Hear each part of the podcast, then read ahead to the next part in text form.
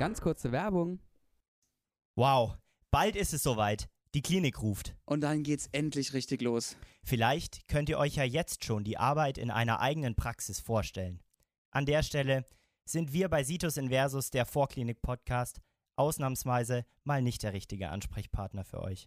Aber es gibt Hilfe. Besucht dafür die Website lassdichnieder.de der Kassenärztlichen Bundesvereinigung KBV und der 17 Kassenärztlichen Vereinigungen und schaut auch auf deren Insta-Channel at lassdichnieder vorbei.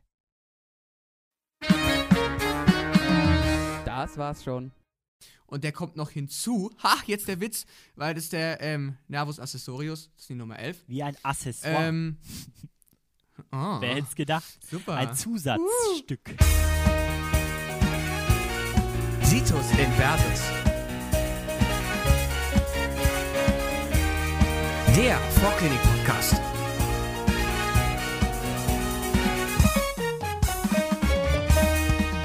Hallo und herzlich willkommen zurück bei Situs Inversus, dem Vorklinik-Podcast.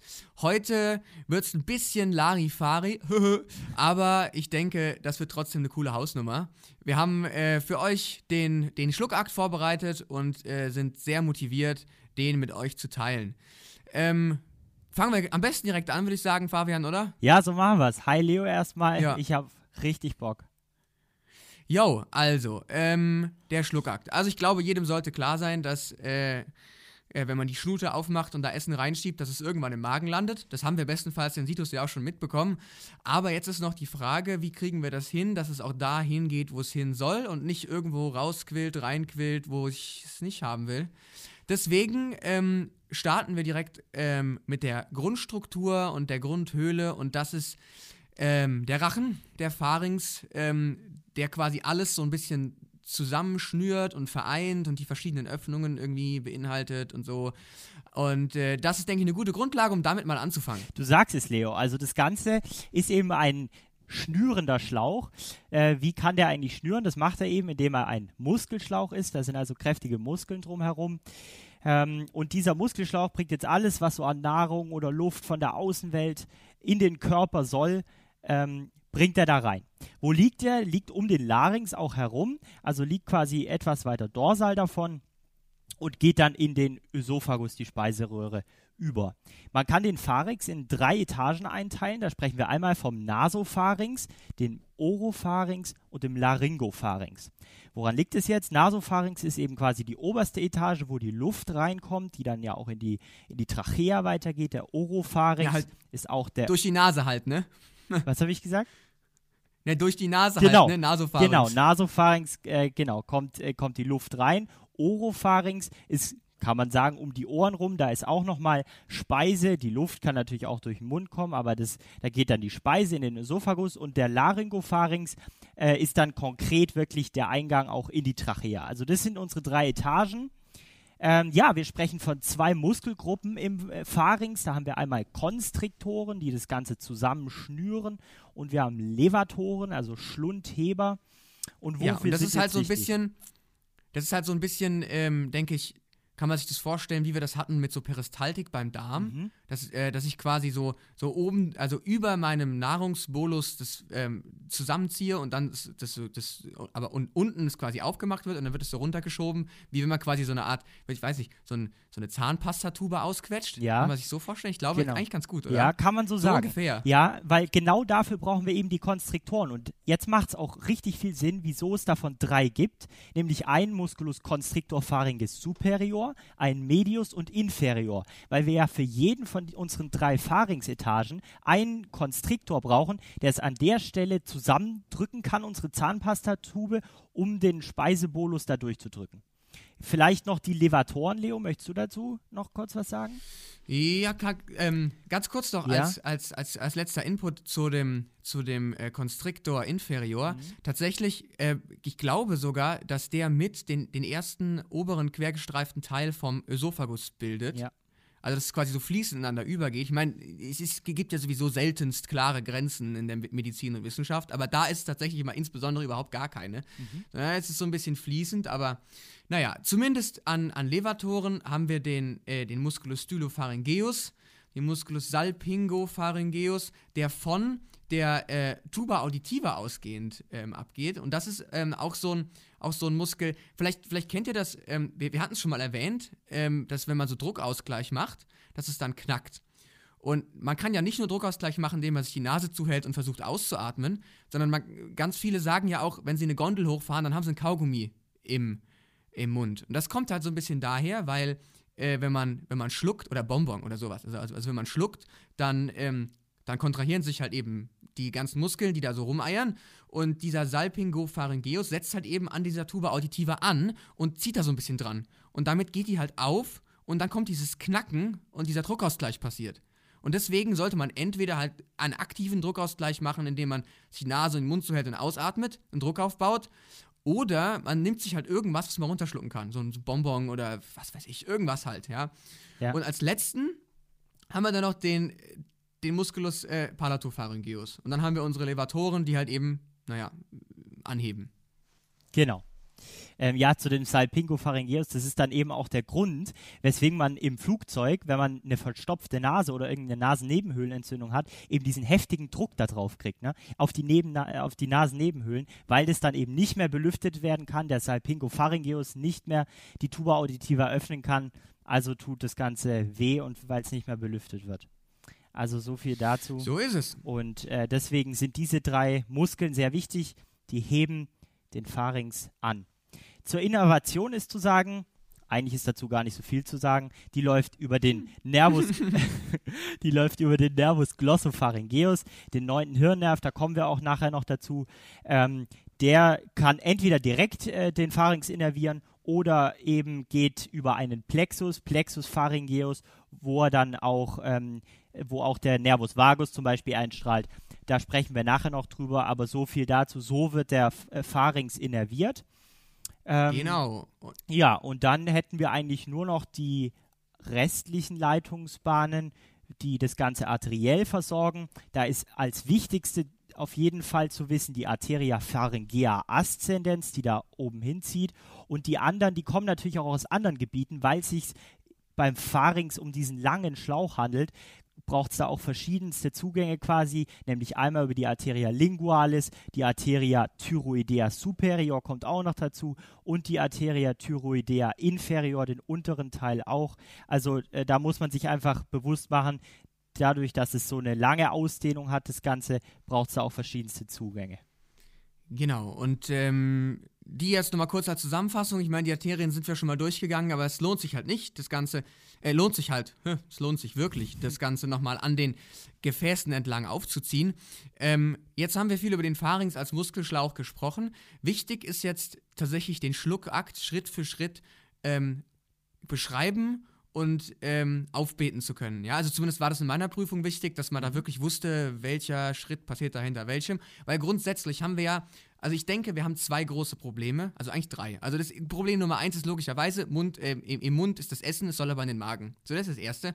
Ich denke, das Zweite ist, dass wenn wir jetzt, ich nehme mal klassischerweise, wir nehmen Nahrung durch den Mund auf, äh, dann möchte ich, dass es nicht durch die Nase wieder rauskommt. Das wäre das Zweite. Und ich denke, das Dritte, was jeder schon mal hatte, ist, dass wir nicht möchten, dass es ins falsche Loch fällt und Richtung Lunge geht, sondern wir möchten, dass es ins richtige Loch fällt. Ja. Das heißt an sich, das sind, denke ich, die, die, die drei größten Baustellen, äh, die, man so, die man so beachten sollte, äh, beim, beim Schluck habt. Und ich finde es echt unangenehm, wenn irgendwas nicht funktioniert. Weil ich meine, jeder hatte das schon mal, ja. also ich zumindest, dass, was weiß ich, wenn man viel lacht, dass dann, dass dann irgendwas nicht ganz durch, runterkommt und man dann doch ein bisschen auch mal durch die Nase was verliert. Ja. Oder halt eben, man sich halt klassischerweise verschluckt. Ich meine, das, ist ja, das ist wirklich jedem schon mal passiert.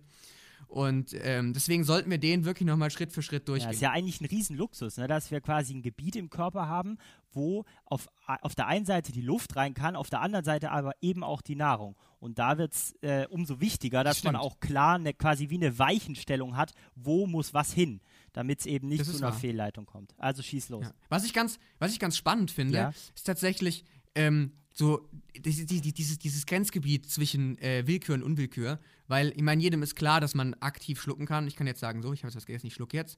Aber wenn man einmal angefangen hat, kann man nicht mehr aufhören. Das finde ich eigentlich ganz spannend. Ja, also ähm, das heißt, wenn ich einmal angefangen habe zu schlucken, dann kann ich probieren, also probiert es mal aus, ja, aber es funktioniert nicht. Ja, also man kann machen, was man will, wenn man einmal angefangen hat, dann die einzige Möglichkeit, das, das, das, das abzubrechen, ist, wenn der Körper sagt, nee, also wenn man sich verschluckt oder so, Ja. dann kann man noch sagen, Moment, wir halten mal kurz an. Aber ich kann nicht mehr aktiv sagen, ich halte quasi so auf einem halben Weg an. Genau. Wenn es einmal angefangen ist, dann, dann bringen wir es zu Ja, Ende. aber damit man sich eben auch nicht verschluckt, dafür braucht es ja auch diesen Reflex. Also das finde ich immer ganz gut. So ein Reflex hat ja auch einen Sinn. Ähm, der zwingt Genau. einen quasi dazu, dass es einfach enorm schwierig ist. Dann zum Beispiel, wenn man jetzt Wasser getrunken hat und es einmal angefangen hat runterzuschlucken, ist es enorm schwierig, das sprichwörtlich in den falschen Hals zu kriegen, äh, weil es da diesen Reflex gibt. Ja? Also selbst wenn man mal vergessen sollte zu schlucken, der Körper macht sowieso. So ist es. Aber dann würde ich sagen, ähm, viel Vorgerede, jetzt gehen wir Gas. Ja. Also logischerweise müssen wir am Anfang erstmal die Schnute aufmachen und das, was, was, was, was runter soll, rein, äh, damit es reinkommt. Es wird, es wird zerkleinert, logischerweise. Und dann beginnt der eigentlich spannende Teil. Genau.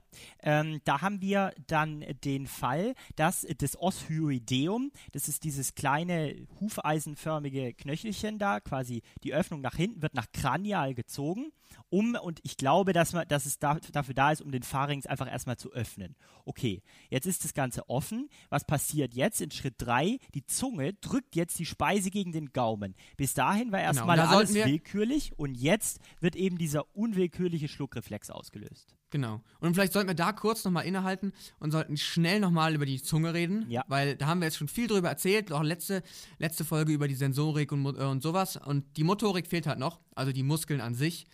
Ähm, schnell zusammengefasst haben wir ähm, zwei verschiedene Formen der Zungenmuskulatur. Und zwar spricht man einmal über äh, Muskeln, die die Zunge an sich bilden, also irgendwie die inneren Zungenmuskeln. Und dann gibt es halt, wie jedem vielleicht auffällt, unter, also der Unterkiefer ist ja nicht offen unten, sondern da ist halt was drunter und da, sind, da ist halt nochmal so eine, so, eine, so eine Muskelschicht, die auch unter der Zunge liegt und die quasi so den, den, den Zungengrund bildet. Und das sind dann irgendwie die äußeren Zungenmuskeln. Und da, da muss man halt, die muss man halt wissen und fertig. Genau. Die sind also notwendig, um letztlich diesen Schritt 3 auszuführen, die Zunge Richtung Gaumen zu drücken und die Speise da eben auch hin. So, was passiert als nächstes? Als nächstes soll der Nasopharynx natürlich verschlossen werden, damit erstmal da die Speise oder Flüssigkeit, die aufgenommen werden soll, nicht hin kann. Das passiert durch Kontraktion einmal des Musculus tensor veli palatini und Levator veli palatini. Das heißt, das Gaumensegel wird sowohl kontrahiert als auch angehoben und zusätzlich kontrahiert noch der Musculus constrictor pharyngis superior, der oberste. Dann bildet sich da ein sogenannter Passavant-Ringwulst. Das ist wichtig zu wissen, weil der jetzt auch mithilft, dass der Nasopharynx komplett verschlossen ist und da eben nichts mehr im besten Fall durch die Nase wieder austreten kann. Im fünften Schritt, da kontrahieren jetzt die Mundbodenmuskeln der oder die gehören dazu, der Musculus mylohyoideus und der Musculus stylohyoideus und verschließen damit den Larynx. Das heißt, jetzt wird die zweite Ebene geschlossen, der Larynx wird verschlossen und die Epiglottis auch. Wie das funktioniert, da möchten wir nochmal an die folgende äh, Episode verweisen. Da werden wir da nochmal ein bisschen näher drauf eingehen, ähm, weil das ein sehr wichtiger Mechanismus ist, wie diese Ja. Epiglottis tatsächlich sich schließt. Aber grundsätzlich, ich denke, für jetzt könnten wir mal die, Achtung, Larifari-Antwort durchgehen lassen, dass ähm, der Kehlkopf quasi ein, äh, ein Topf ohne Boden ist und einen passenden Deckel dazu. Und wenn man den Deckel auf den Topf setzt, dann ist der Topf dicht. Sehr gut. Ich glaube, das reicht fürs Erste. Optimal. Und alles weitere folgt. Alles weitere folgt. Das ist jetzt To be continued. to be continued. Das ist jetzt erstmal aber gar nicht das Wichtigste, weil zu, zum Verständnis, zum Schluckakt geht es jetzt vor allem weiter. Jetzt haben wir unsere Ausgänge, wo, das, wo die Speise nicht hin soll, alle erstmal verschlossen.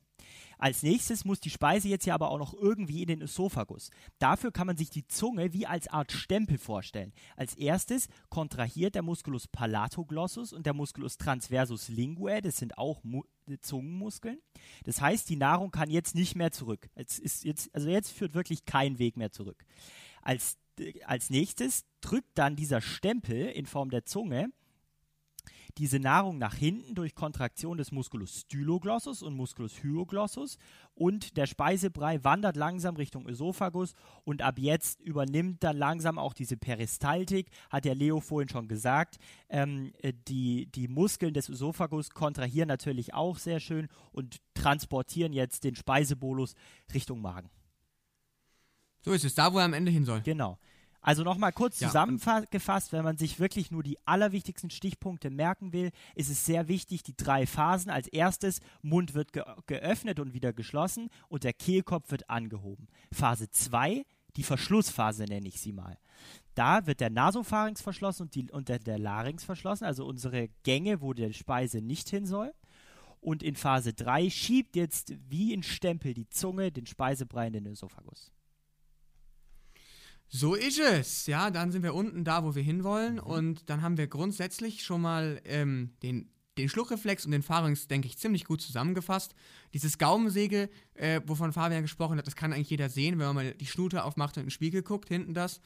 Und ähm, ich eigentlich, eigentlich mal ganz spannend, sich das anzuschauen, weil ich konnte mir das nie vorstellen, aber es macht halt hinten so ein bisschen dicht. Eigentlich ganz cool, aber ähm, soweit das Ganze. Ganz kurz noch, weißt du eigentlich, wo der Schluckreflex ausgelöst wird im, im Gehirn? Hast du da einen, eine Oh. Vorstellung von?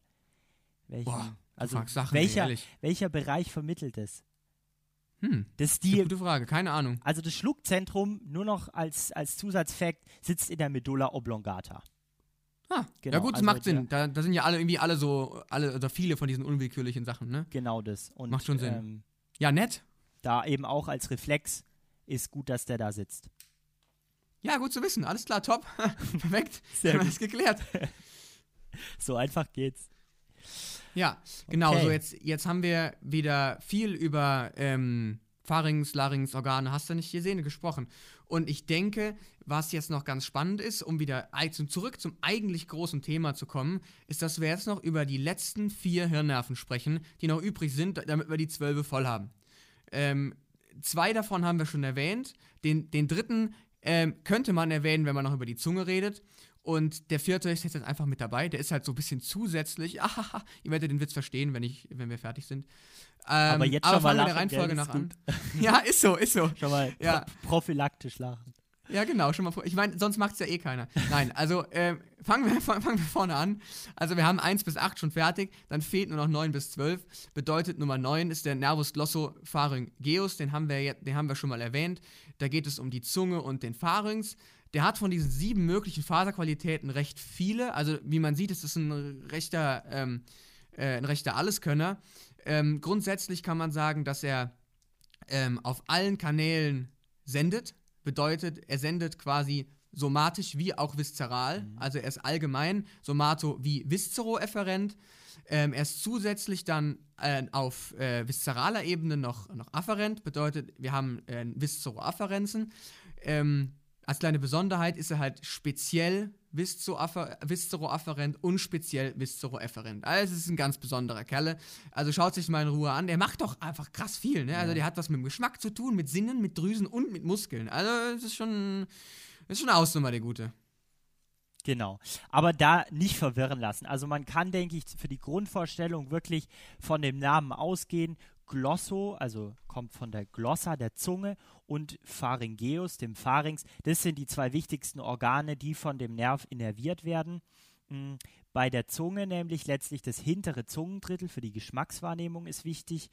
Da dann auch noch, wenn man jetzt vom Mund ausgeht, die Glandu Gl- Glandula parotidea, die größte Kopfspeicheldrüse, die mündet ja auch in den Mund, wird auch vom, vom Pharynx quasi spitz, also äh, allgemein viszeroefferent dann innerviert und dann letztlich noch die der pharyngeale Anteil nenne ich ihn mal, der, die Pharynxmuskeln werden natürlich auch vom Nervus glossopharyngeus innerviert. Genau. Und dann kurz nochmal als Erinnerung, dass der Nervus facialis und trigeminus machen die vorderen zwei Drittel. Ne? Das hatten wir, hatten wir schon mal erwähnt. Nur nochmal als, nur als, als Wiederholung, damit die Zunge komplett ist. Ähm, und auch nochmal eine kurze Erinnerung, was die Glandula parotidea angeht. Da hatten wir diese äh, Jakobsen, Jacobsen, was weiß ich, Anastomose erwähnt äh, mit Tim. Die nochmal ganz kurz als Erinnerung, weil die ist wirklich, wirklich, wirklich wichtig. Ja, also dass da, dass da mit dem Trigeminus und dem Facialis da irgendwelche Dienstleister, ähm, wie soll ich sagen, missbraucht werden, damit der Glossopharyngeus seinen Kram halt dahin bekommt, wo er halt eben hin muss. Ähm, da nochmal, äh, das nochmal als Wiederholung, weil das ist wirklich, wirklich wichtig, diese, diese, diese Dienstleister. Und die sollte man, die sollte man sich wirklich merken. Und da jetzt nochmal äh, der Verweis zum Glossopharyngeus. Genau, weil das ist ja dann letztlich der, der Nervus petrosus minor, der mit der Jacobson-Anastomose zu tun hat. Und das ist eben auch ein parasympathischer Faserstrang, sage ich mal, des Glossopharyngeus, der zur Glandula parotidea zieht. Genau, also da wirklich wichtig, wie du sagst, Leo, äh, die Jacobson-Anastomose ähm, wird auch gerne mal nachgefragt oder sollte man eben wissen. Ähm, zu den anderen Organen, zur Zunge und zum Pharynx ist noch zu sagen, dass die da muss man sich wirklich nur merken eigentlich, dass die durch die Rami, so wie das Organ heißt, vom Glossopharyngeus innerviert werden. Also bei der Zunge haben wir die Rami lingualis, die zum hinteren Zungendrittel ziehen und da eben mit Viscero afferenter, stimmt, habe ich vorhin, glaube ich, falsch gesagt, also Viscero-afferenter Qualität innervieren. Und beim Pharynx, da haben wir dann äh, die, die Rami-Pharyngei, die einmal direkt zum Pharynx ziehen, zu den Pharynxmuskula zur Pharynxmuskulatur und dann ziehen noch andere, das sind auch Fasern oder auch Rami-Pharyngei, ziehen in den Plexus pharyngeus und von dort dann weiter zum Pharynx und im Plexus pharyngeus finden wir auch noch Fasern vom Nervus vagus. Ja, also das ist eine wieder unfassbar smooth Überleitung zum Hirnnerv Nummer 10. Yes. Aber ganz kurz noch, weil das, weil das, das, das fand ich echt cool, dass ähm, man äh, kurz nochmal erwähnen sollte, was denn das klinische Bild des, äh, vom Ausfall des Nervus Nummer 9 ist. Genau. Weil ich habe gehört, dass mein äh, heutiger Sprecher sich da Gedanken zu gemacht ich hat. das mir muss da, man, finde ich, mal erwähnen. Genau, mir kam da einfach so, ich habe das irgendwo gelesen, okay, ähm, was passiert eigentlich, wenn der Glossopharyngeus ausfällt? Da haben wir einmal den Ausfall des Würgereflexes, weil der Pharynx nicht mehr richtig innerviert wird. Die Zunge hinten schmeckt nichts mehr, weil sie da nicht innerviert wird. Und das Gaumenzäpfchen, was da hinten sitzt, die Uvula, die weicht auch ab, auch weil dann Pharynxmuskulatur nicht mehr innerviert wird. Da habe ich mir natürlich gedacht, das ist doch eigentlich das zynischerweise das perfekte Szenario für einen HNO-Arzt, der jetzt mal einen richtig tiefen Geil. Blick da reinwerfen will, weil da natürlich tief popeln. ja genau, weil das kleine Kind da natürlich nicht anfängt zu wirken, da hinten auch nichts Bitteres schmeckt und das Gaumenzäpfchen geht auch gleich zur Seite. Also äh, so viel ja, dazu. Optimal, wenn, man, wenn man sich gerne Sachen in Bildern merkt, dann könnte man das einfach Super. auch äh, mit einer guten HNO-Ausgangssituation assoziieren. Grüße an die HNOler da draußen. Grüße. Naja, so jetzt, jetzt möchte ich die Überleitung nutzen und ab zum Nervus vagus flitzen. Ja. Ich denke, das Erste, an was man denkt, äh, wenn man an den Nervus vagus denkt, ist der Parasympathikus. Ist auch, denke ich, äh, in Ordnung, ist auch richtig, weil er halt eben, ich würde mal sagen, der Player unterhalb des Halses ist, was den Parasympathikus angeht. Ich meine, nochmal kurz äh, als, als Erinnerung, dieser Cannon-Böhm-Punkt, ne, da beim Kolon so, ja, also ich glaube, es, glaub, es kommt wieder, aber äh, manchmal dauert eine Sekunde, zumindest bei mir. Also da Nervus vagus ähm, für den Parasympathikus im Bauchbereich. Ähm, was hat er für Faserqualitäten? Auch recht viele. Also ähm, logischerweise ist er halt ähm, ist er efferent wie afferent, ähm, verhält sich so ein bisschen wie beim Glossopharyngeus, also er ist auf beiden Ebenen efferent, also somato wie auch viscero, aber er ist nur oder wieder nur viscero-afferent, wobei äh, beim viscero aber wieder ein speziell dazu kommt. Ne? Aber schaut euch das an in aller Ruhe, das, das äh, wird, schon, wird schon gut. Und das, ich denke, das, das, das Wichtigste oder der, die das Wichtigste ähm, ähm, Innovationsgebiet ist halt eben dieser parasympathische Teil des äh, Thoraxes und ähm, Großteil des Abdomens. Ähm, zu den Kerngebieten äh, befinden wir uns in der Medulla oblongata. Wieder das, äh, wie soll ich sagen, kreativste Kerngebiet ist der Nucleus dorsalis nervi vagi. Mhm. ähm, für die allgemein Somato-Efferenzen. Da gibt es noch einen Nucleus ambiguus, der ist für ähm, den, den, parasympathischen Teil, den, äh, den, Nucleus spinalis nervi trigemini, der wird da mitverwendet, und den äh, Nucleus tractus solitarii. Ja, die vier sollte man, sich, sollte, sollte man mal gehört haben. Nucleus ambiguus für den Parasympathikus sehr wichtig, aber äh, soweit das Ganze erstmal. Ähm, was, noch, ähm, was, was noch gut zu wissen ist, ist, dass die Durchtrittsstelle am Schädel des Foramen jugulare ist. Mhm. Das sollte man auch mal gehört haben, denke ich. Aber ich denke, das war schon mal die, die, die größten und besten, schnellsten Facts über den Nervus vagus, ähm, die man mal gehört haben sollte. Aber ähm, ich glaube, dass es trotzdem nicht blöd ist, mal beispielhaft mal die wichtigsten Abgänge von diesem Nerven mal anzusprechen, weil das halt schon ein bisschen fürs, fürs Verständnis hilft. Ja, also wichtig zunächst mal für die Vorstellung ist einfach, dass prinzipiell der Nervus vagus sehr gerne solche Rami bildet. Die heißen dann auch noch oft so wie das Organ, zum Beispiel die Rami cardiaci thoracici. Da zieht er erstmal hin, bildet dann ein Plexus organnah, zum Beispiel Plexus cardiacus eben in dem Fall, und wird dort umgeschaltet ja, auf, auf postganglionär ähm, die Neurone und ziehen dann, also Parasympathikus wird ja immer organnah umgeschaltet eigentlich oder meistens und ziehen dann zum Organ. Das ist einfach ein wichtiger Grundduktus dieses, ähm, dieses Nervens. Und dann, was noch wichtig ist, einfach auch klinisch, ist der Nervus laryngeus recurrens, wo links diese Schlinge sich um die Aorta ähm, rumbeugt und dann weiter wieder hoch nach Kranial äh, zieht und rechts geht die Schlinge um die Arteria subclavia und zieht nach Kranial äh, zum zum Larynx, weil die auch gerne mal, äh, äh, also wichtig sind zum Beispiel bei OPs, darauf zu achten, die nicht zu verletzen. Jo, so ist es. Ne? Also Nervus, Nervus vagus, soweit denke ich erstmal relativ gut mhm. abgehakt. Ähm, der nächste, Nummer 11, ist so ein, ist so ein Abkömmling von der Janze, weil er sich verselbstständigt hat. Und der kommt noch hinzu. Ha, jetzt der Witz, weil das ist der ähm, Nervus accessorius, das ist die Nummer 11. Wie ein Accessoire. Ähm, Oh, Wer hätte es gedacht? Super. Ein Zusatzstück. Uh, nett, ja. Genau. Ähm, den könnte man schon mal gehört haben bei Extremitäten. Also bestenfalls hat man ihn schon mal gehört bei Extremitäten. Könnte. Denn ähm, er hat nämlich ähm, allgemein somatoafferente Fasern und speziell viszeroefferente Fasern. Wo kommt das her? Der hat zwei Radizes, bedeutet zwei so, äh, Halt, zwei Radizes halt. Und der, ähm, der eine, die eine Radix ist äh, die Radix spinalis und die, ein, äh, die andere cranialis. Und so teilen sich die Funktionen darauf. Das bedeutet, dass die Radix spinalis ist der somatoefferente Teil, der äh, die Skelettmuskulatur und insbesondere den Nervus, äh, ne, den Nervus, den Musculus trapezius versorgt. Also den sollte man, da, da in dem Zusammenhang sollte man es schon mal gehört haben. Und die äh, Radix cranialis ist die, äh, spezi der, der speziell viszeroefferente Teil, der äh, die Larynxmuskulatur auf jeden Fall ähm, äh, mitversorgt. Und äh, da ganz kurz, der, der gehört entwicklung, entwicklungsgeschichtlich auch oder kommt aus diesen Kiemenbögen, die wir schon mal erwähnt hatten mit Tim, kann man sich auch mal merken, dass der da auch mit mit reinzieht. Ja, und dann muss man natürlich ähm, noch kurz über die Kerngebiete reden. Da ist in der, in der Medulla oblongata auch der Nucleus ambiguus dabei. Aber wir haben noch ähm, im Vorderhorn des Halsrückenmarks einen äh, Nucleus nervi spinalis accessorius. So ist es. Wichtig bei dem Nerv, denke ich, ist ähm, einfach auch zu verstehen, dass der zunächst mal in zwei getrennten Formen vorliegt. Also der kommt nicht einfach da raus und heißt jetzt Accessorius, sondern da ist erstmal nur diese Radix cranialis und die Radix spinalis.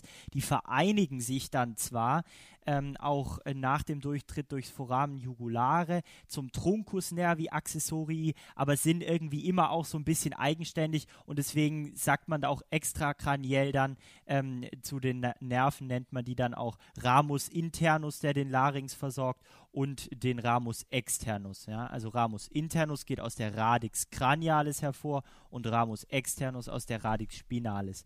Das heißt, das sind unsere zwei Schenkel letztlich dieses, dieses Nervens, die dann äh, zu ihren entsprechenden Versorgungsgebieten ziehen. Der eine eben eher medial den zum Larynx hin, der andere zieht, zieht, in die, zieht weiter weg zum Trapezius. Und auf zum genau. Hypoglossus. Ja, aber ganz kurz noch, äh, der, der Vollständigkeit okay. halber, ja, ist es aber der Trapezius und der Sternocleidomastoideus, ja. die der mitnimmt. Wir hatten jetzt nur Trapezius gesagt, aber wir müssen ja vollständig bleiben. Jetzt, last so but not least. Genau, an der Zunge Nervus hat uns nämlich noch was gefehlt, ne? Zum, beim Zungengrund. So ist es. Ja. Genau. Da, da, sind halt, also die, die, die Muskeln hatten wir ja genannt und wie es äh, es da zustande kommt, aber jetzt ist halt noch die motorische Innovation die Frage. Und das ist halt ganz nett, weil der Nervus hypoglossus, der unter der Zunge liegt, yay. Hm, ähm, und halt eben den Zungengrund da ähm, so auch mit versorgt, ist nur allgemein somatoefferent, bedeutet nur für die Muckis. So ist es. Also sehr einfache Nummer eigentlich. Man kann hier an der Stelle vielleicht mal sagen, Austrittsstelle ist auch wieder in der Medulla oblongata, dem verlängerten Mark. Ähm, äh, der läuft dann durch den Canalis nervi hypoglossi und der liegt eben schon so weit kaudal, das war mir jetzt auch nicht mehr bewusst, dass eigentlich der schon zusammen auch mit den Spinalnerven aus C1 und C2 eine ganze Strecke lang zieht, bevor also, er dann hätte ich jetzt auch nicht mehr, Ja. hätte ich jetzt auch nicht mehr gewusst. Genau, aber der, das muss man sich einfach dann auch klar machen, dass der, dass der schon, also die Hirnnerven von 1 bis 12 äh, es gehen ja einfach von Krania nach Kaudal und unser zwölfter Hirnnerv Hypoglossus liegt dann einfach schon so weit unten, sage ich jetzt mal, dass er da auch schon mit den Spinalnerven, die ja aus dem, aus dem Rückenmark dann erst kommen, äh, in Berührung kommt. Genau. Wie läuft Genau, er dann da- noch? Ja. Ja. Da kann man noch äh, kurz sagen, dass er eben zwischen der Arteria carotis interna und Vena jugularis inter, also interna, also die großen ähm, Halsgefäße an der Stelle äh, läuft und dann eben nach äh, Richtung ventral hin zur Zunge. Ja, optimös, würde ich sagen, oder? Mhm. Und dann halt eben äh, neben, neben den, den Zungen halt eben noch die, die drei größten ähm, äußeren Muskeln mitnimmt, halt eben den äh, Musculus styloglossus, hy äh, hyoglossus und genioglossus, sollte man sich mal gemerkt haben. So, liebe Freunde, ich würde behaupten, das waren die zwölf Hirnnerven. Ne? Ich habe noch was. Ich habe Oh, du noch hast was. was. Um das Oh, Ganze nochmal abzurunden, habe ich jetzt noch den Knaller Merkspruch für die Hirnnerven 1 bis 12. Der lautet Oh, nämlich folgendermaßen. Der lautet folgendermaßen. Oma oben ohne tanzt tropfnass, aber froh vor Großvater Alberts Haus. Damit Ja, haben wir okay. alle zwölf ausgedeckt. Und ich würde sagen, übel. ich würde sagen, nicht übel. Mittlerweile ähm, wären wir fast nicht mehr Situs Inversus, wenn es nicht eben noch einen nice Merkspruch gäbe. Hier ist er für Ja, die so, zwölf ne? Hirnnerven. Die Oma oben ohne, ja, das ist doch fett. Die Oma das ist genau ohne. mein Humor. Die Sehr immer gut, schön, ja. schön im Gedächtnis bleiben. Die Oma oben. So ist es.